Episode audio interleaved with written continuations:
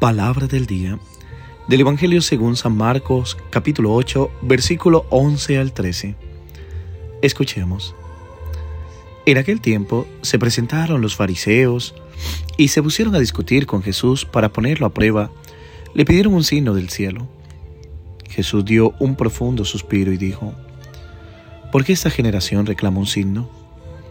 En verdad os digo que no se le dará un signo a esta generación los dejó, se embarcó de nuevo y se fue a la otra orilla. Palabra del Señor. Gloria a ti, Señor Jesús.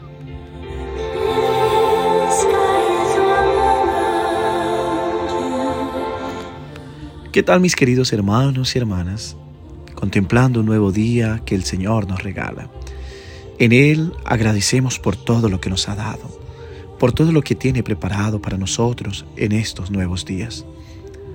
Hoy te invito a que abandones todo tu ser, toda tu vida, tus preocupaciones, tu dolor ante Dios, que estoy seguro que Él obrará con gran poder en ti.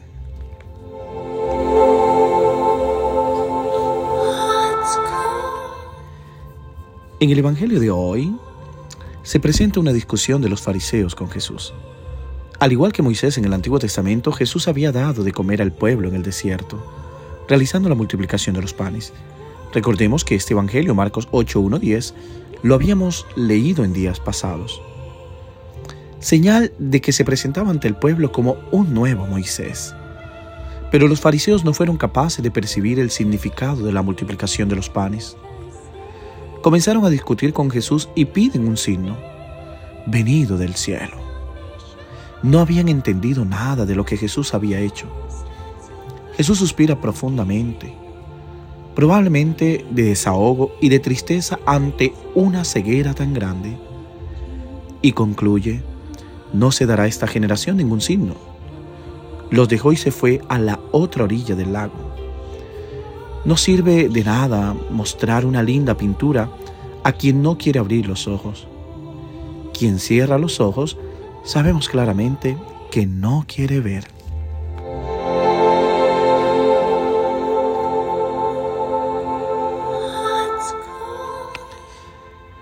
Los fariseos piden una señal del cielo, es decir, una señal poderosa.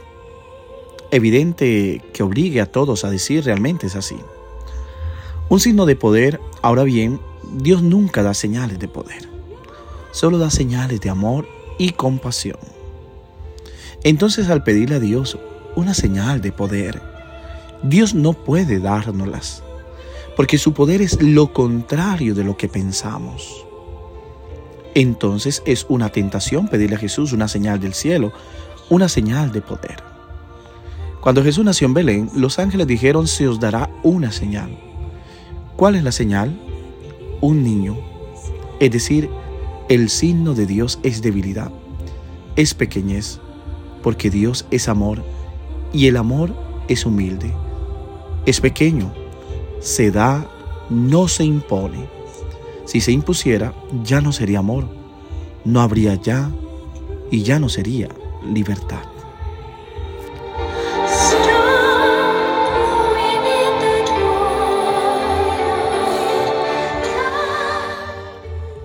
El peligro de la ideología dominante, aquí se percibe claramente la levadura de Herodes y de los fariseos.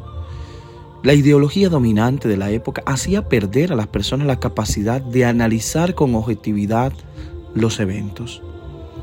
Esa levadura venía de lejos y hundía sus profundas raíces en la vida de la gente. Llegó a contaminar la mentalidad de los discípulos y ellos se manifestaban de mucha manera con la formación que Jesús le daba. Él trataba de luchar en contra de esa levadura y quería erradicarla de sus corazones.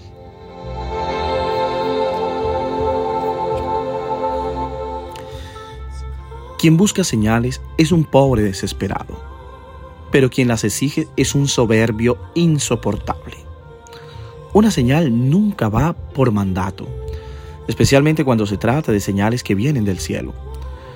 Pero ¿acaso qué Dios da signo a petición libre? ¿Acaso que se concede a todos los caprichos humanos, a todos sus deseos? ¿Acaso Dios es como un padre que no entiende de límites y busca dar todos los caprichos de sus hijos? Por caridad, Dios es Dios y nosotros somos simplemente hombres. Tratemos de convencernos de ellos y démonos paz. No somos Dios.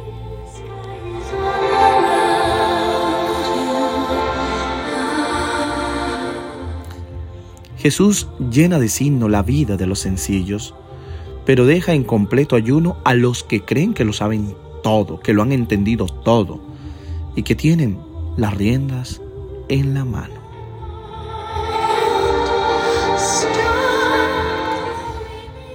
Al final, la presunción, la sabiduría y el orgullo nos dejan en paz. Jesús no se deja encontrar por aquellos que quieren manipularlo o poseerlo, sino solo por aquellos que lo buscan con un corazón sincero. El Evangelio de hoy es una gran invitación a no volvernos paranoicos con las señales a todas costas que van apareciendo y más en estos tiempos, señales que florecen por aquí, por allá, que hemos visto esto, que lo otro. Y a dejar que el Señor se manifieste en nuestra vida como Él crea más conveniente. Entendí todo esto una vez mientras estaba en Cracovia, en el santuario de la Divina Misericordia. Me pregunté en ese bendito lugar, ¿por qué ese Jesús se había manifestado a esa religiosa y no a mí? Y tuve claro que ella ciertamente no habría buscado eso. Probablemente yo en mi soberbia, sí. A veces es bueno que tengamos la humildad de aceptar que no tenemos suficiente humildad.